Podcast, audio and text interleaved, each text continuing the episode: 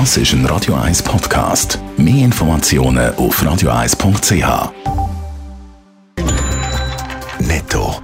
Das Radio 1 Wirtschaftsmagazin für Konsumentinnen und Konsumenten wird Ihnen präsentiert von Blaser Greinicher. Wir beraten und unterstützen Sie bei der Bewertung und dem Verkauf von Ihrer Liegenschaft. blasergreinicher.ch Raphael Wallimann.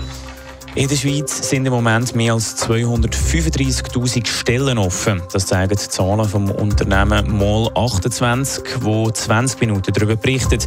So viele offene Stellen hat es Ende Dezember noch nie gegeben. Besonders viele Arbeitskräfte werden in der Gastrobranche oder im Pflegebereich gesucht. Das Migros streitet sich im Moment mit dem WC-Papierhersteller Hackli. Ab nächstes Jahr ist die Marke Hackli in der Migros nicht mehr erhältlich. Laut der Handelszeitung haben sich die beiden Parteien in den Verhandlungen um die Kaufpreise nicht können einigen.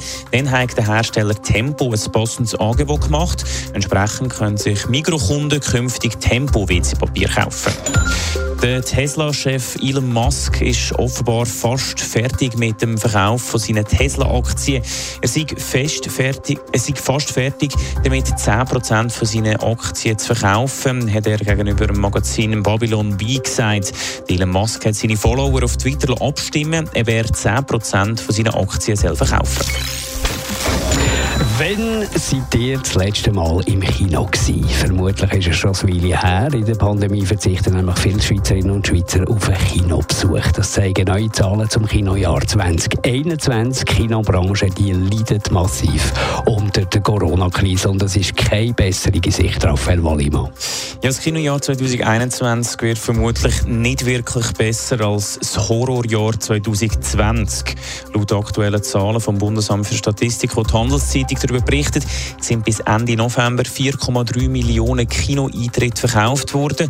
Damit dürfte zwar der Vorjahreswert leicht überstiegen werden. Im Vergleich zu vor der Krise sind es aber immer noch katastrophale Zahlen. 2019 sind mehr als 12 Millionen Kinoeintritte verkauft worden. Und was sagen Vertreterinnen und Vertreter von der Branche zu diesen schlechten Zahlen?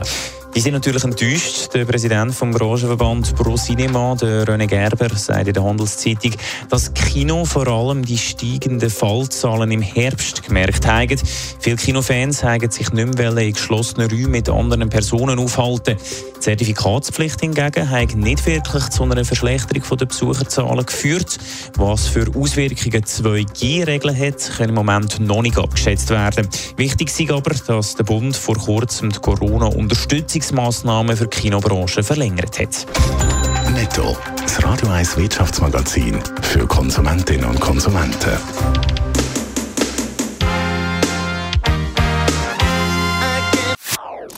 Das ist ein Radio 1 Podcast. Mehr Informationen auf radio1.ch.